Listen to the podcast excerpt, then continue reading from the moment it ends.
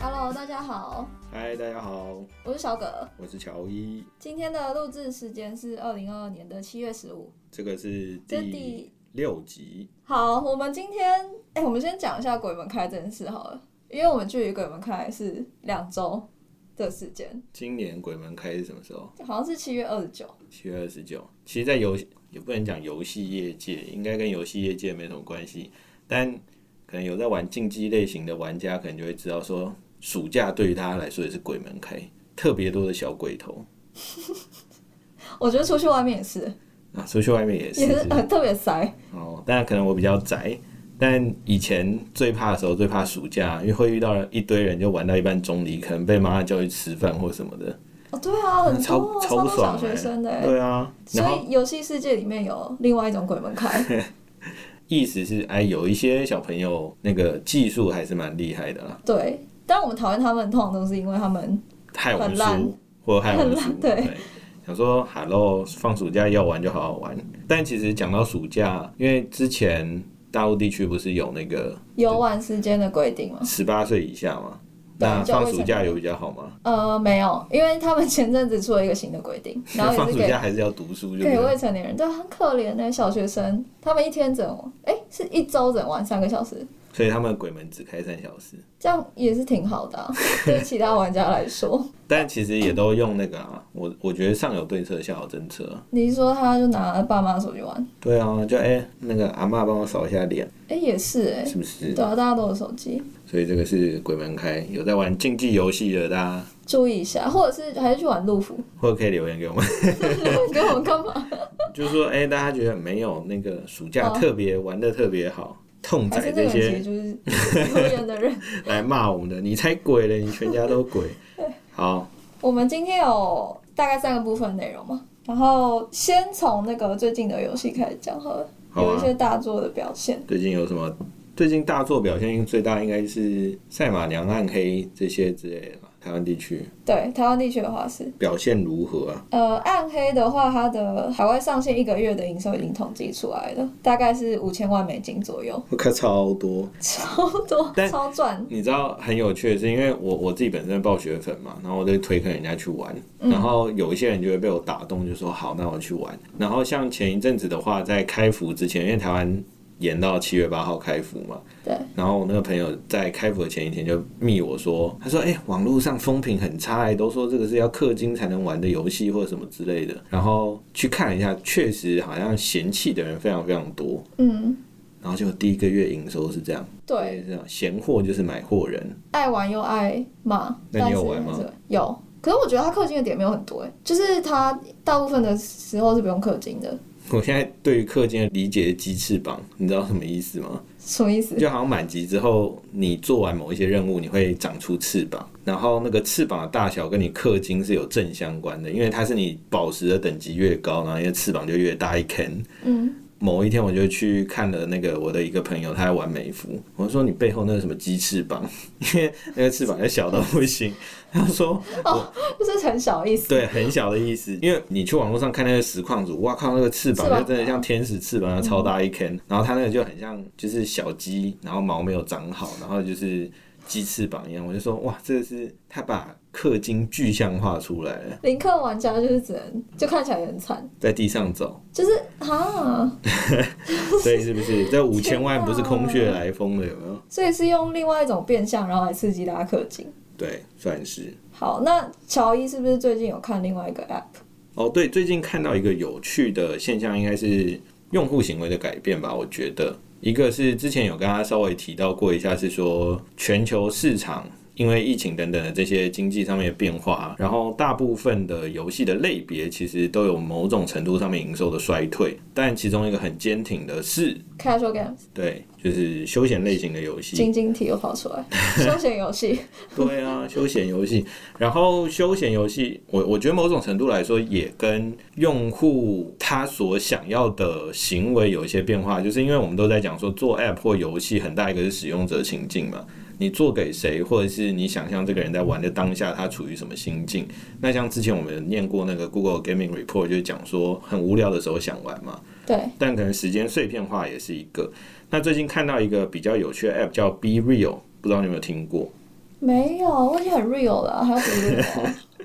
这个 app 要要怎样？我我不太确定你想说的 real 是哪部分，但是它你可以想象它是一个另外一个版本的 IG，因为它有趣的是说，另外一个版本的 IG，对你，比如说你下载这个 app，然后它会每天会丢给你一个 notification，你在收到那个 notification 的当下，你要打开 app 拍照，然后宣传，拍自己啊吗？拍其他？拍任何，就是因为它为什么会有这样子的一个结果是说，因为 be real 嘛，他想要知道真实的你，因为他觉得大家在 IG 或者 social media 上面大家都太假了，嗯，所以他基于这个用户的需求去展现出来，是说你现在正在当下，你不一定都是像 social 一样大家讲的那么美好，嗯，所以比如说你现在正在厕所，所以。你收到那个讯息之后，你就拍一个在马桶上面从上往下拍脚的照片，大家知道说啊，你现在不正然不然不然还能拍什么？然后可能厕所的某个角度就说啊，你现在正在上厕所，所以就不是像以前你会看到有一些人会去讲这种啊回忆照，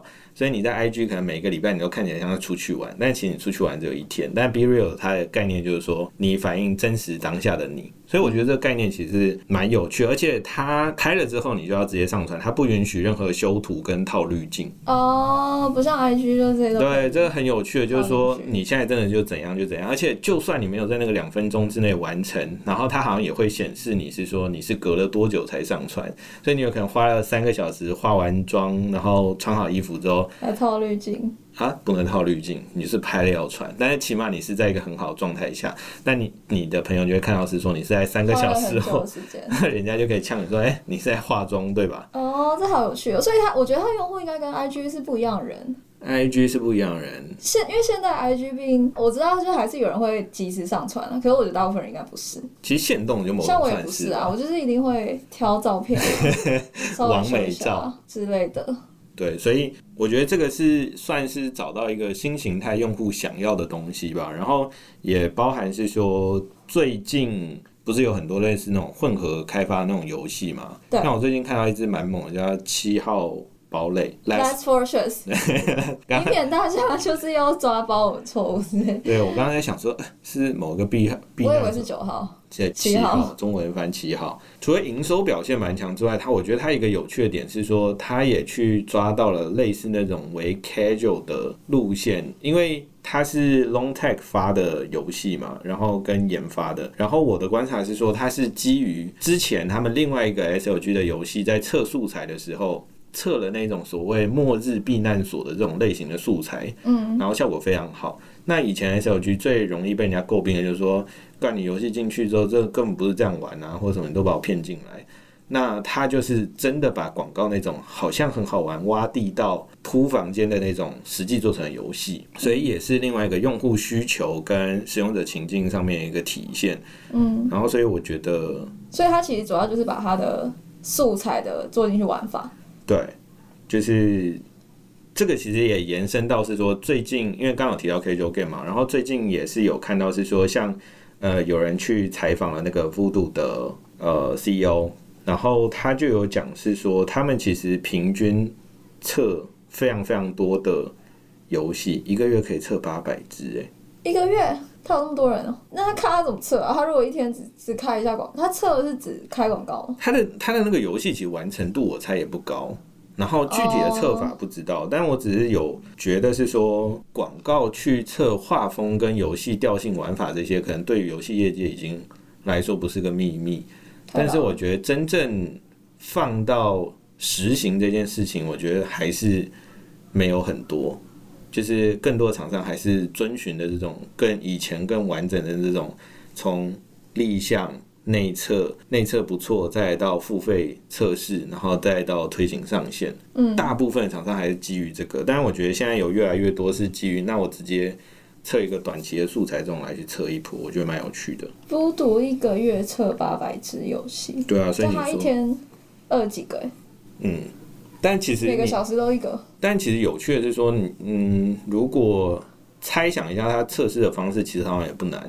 比如说，它同一种核心玩法，可能我爆炸的方式我就十种，那这就十只吧。所以他是用素材去跑他的测试，不同的素材。好问题耶，这个我不知道，还是我们写信去问他一下，下一次帮我们打在那个底下，听众来解答一下，或者是有没有人要来信告诉我，因 哎为他们可能有错。但因为之前有去参加过一个那个游戏开发的论坛，那确实他们有说是用素材来去测，这个是最简单的，嗯，就是他做两支不同的 video 来去演示。可是我觉得这个很有趣，因为他毕竟看到的是素材，所以素材上面的那些点击啊，或者曝光那些表现，不代表玩家是喜欢或者是想要付费 retention 是好的。进去游戏之后，那我觉得起码是说代表一个风向吧，你可以很有效的把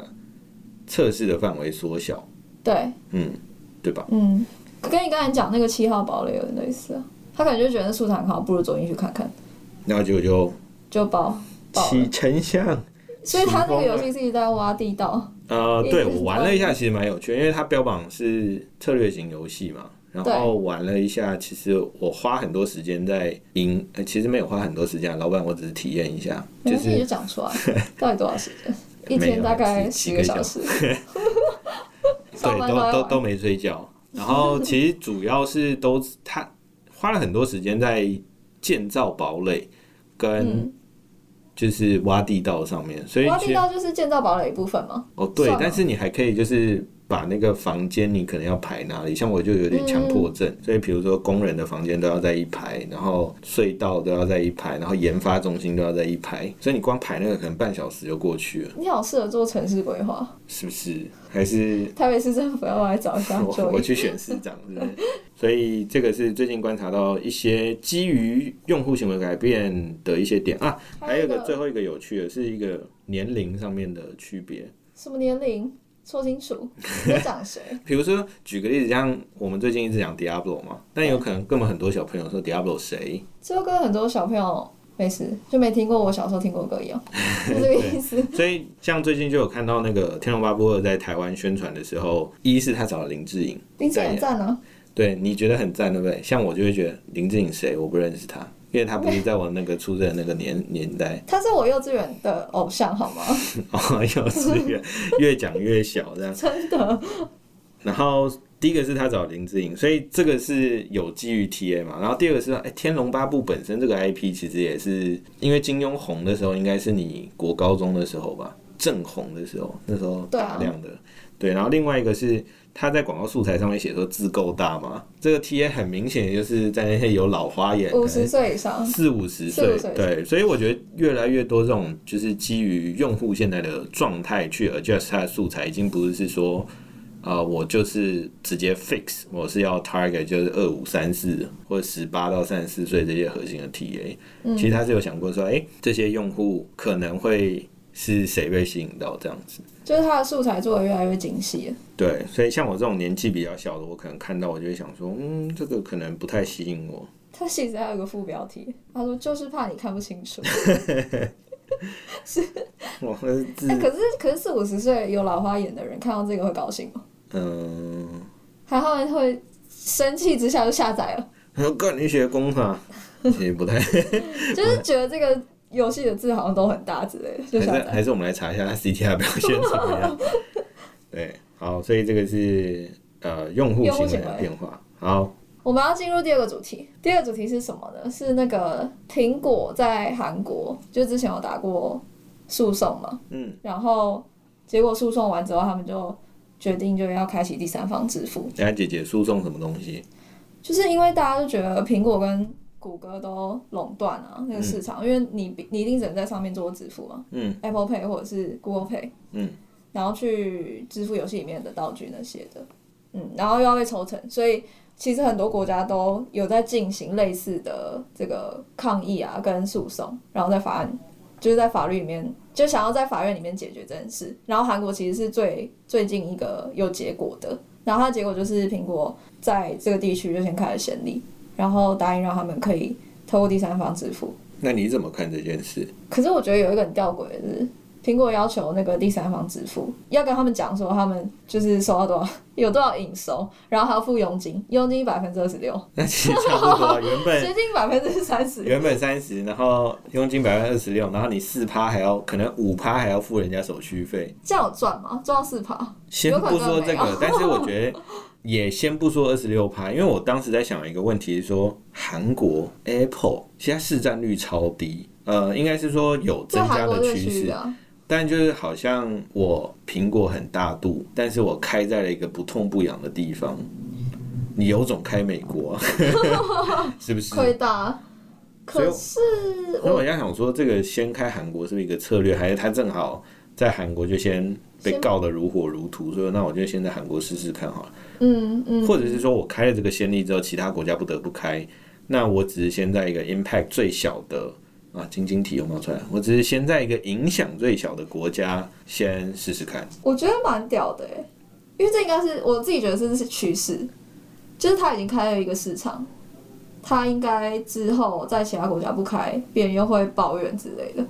对，这也是树大招风。当你什么做大了之后，断人家财路，其实我觉得是这阵子也比较难做吧。因为其实你看，三年前游戏市场正旺的时候，也不会有人提出这个问题。哦但只是当你趋缓的时候，利润越来越低的时候，我一定要从不同面向去找一些钱。就像欧盟以前刚成立的时候，也没有人说怎样又怎样。然后现在欧盟过得难的时候就，哎东告一个西告一个，弄个 pri 啊，那哎会不会被抓去关？ 我觉得你会被抓去吧，或是被一些东欧人抓走。没关系，刚那是小葛教我讲的。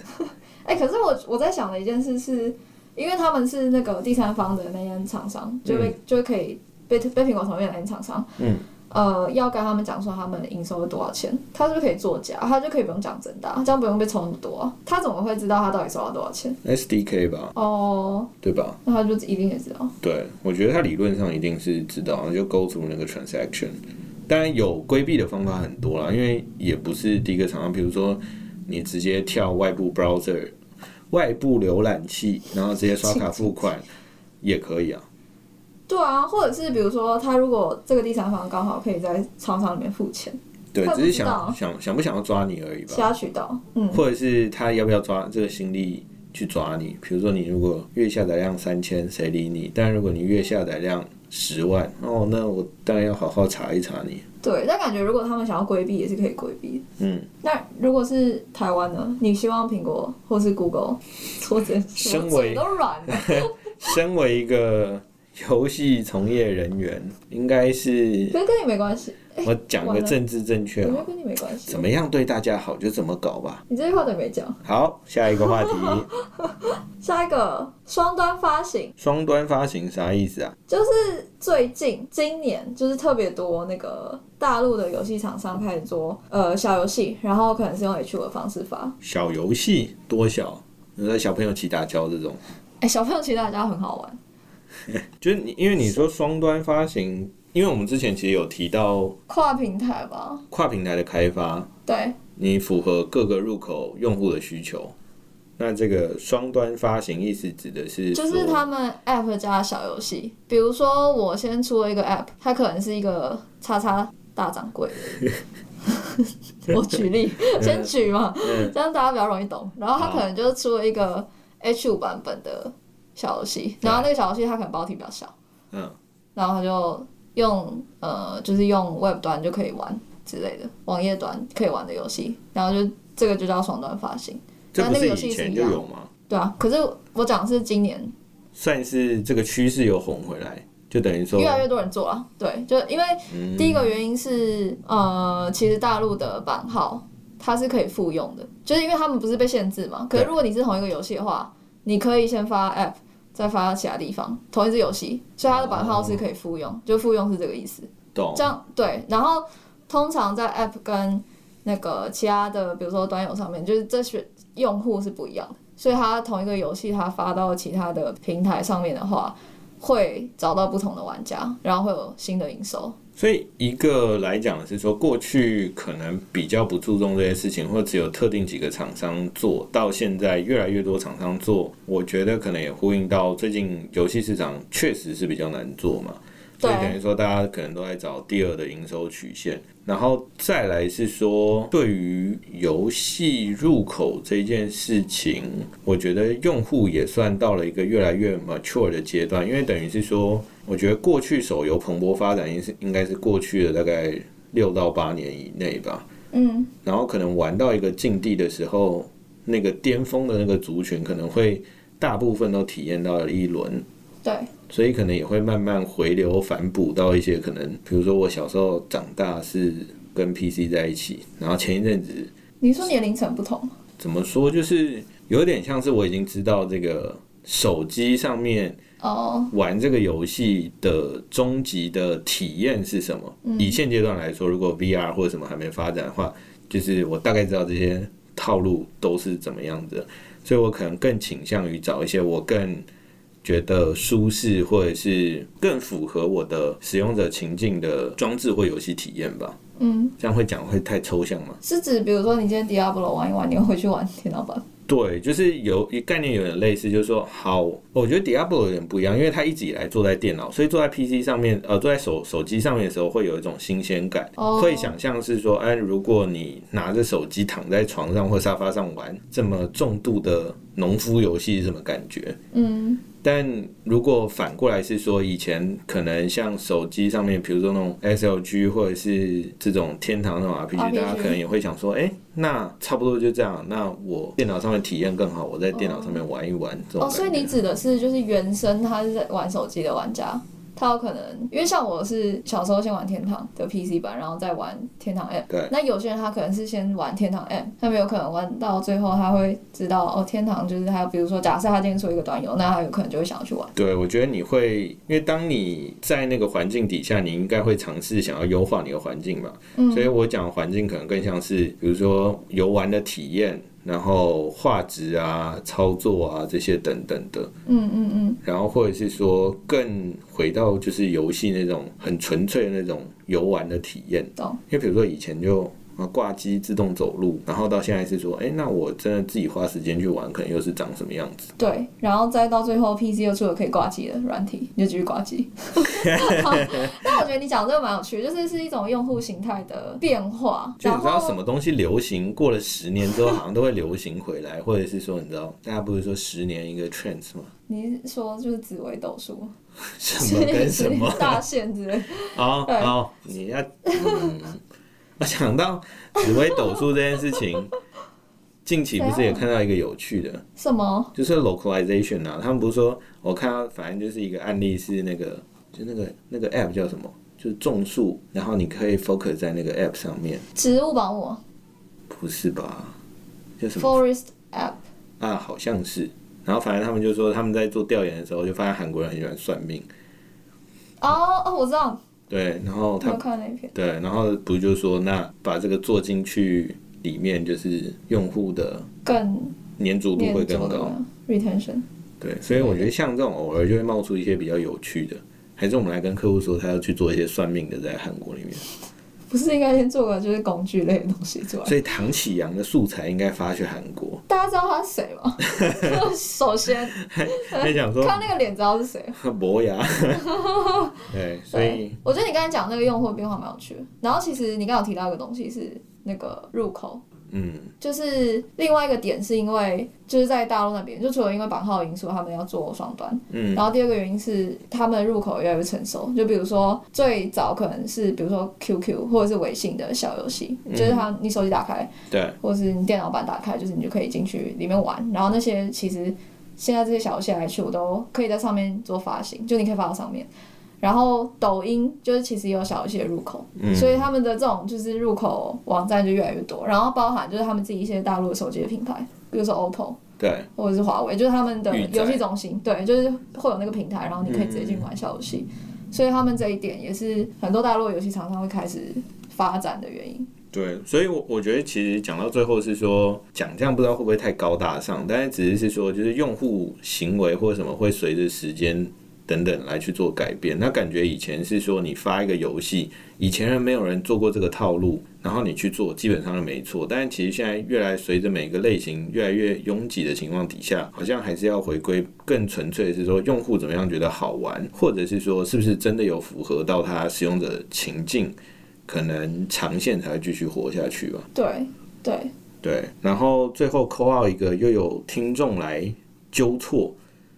也对我的错误应感该到不是抱我歉吧。？ 是你我，对，这样之前好像第四集吧，还是第五集有提到那个微软买的那个公司 Bethesda，嘛 Bethesda 然后里面有提到说他们代表作潜龙电影，哒哒，其实是口误，他们的那个旗下的那个应该是上古卷轴，然后的哦 Scroll，、所以谢谢这位听众，再请你吃饭吧，考虑一下 还，是我们直接把听众请 来？他听起来蛮资深的，好啊。应该可以聊一些事，好，然后我我们问一下对方意愿。 变相道歉。好，好，那今天就到这里，以上就是这一次的内容，谢谢大家，谢谢大家，大家下集见，大家下期见，拜拜拜。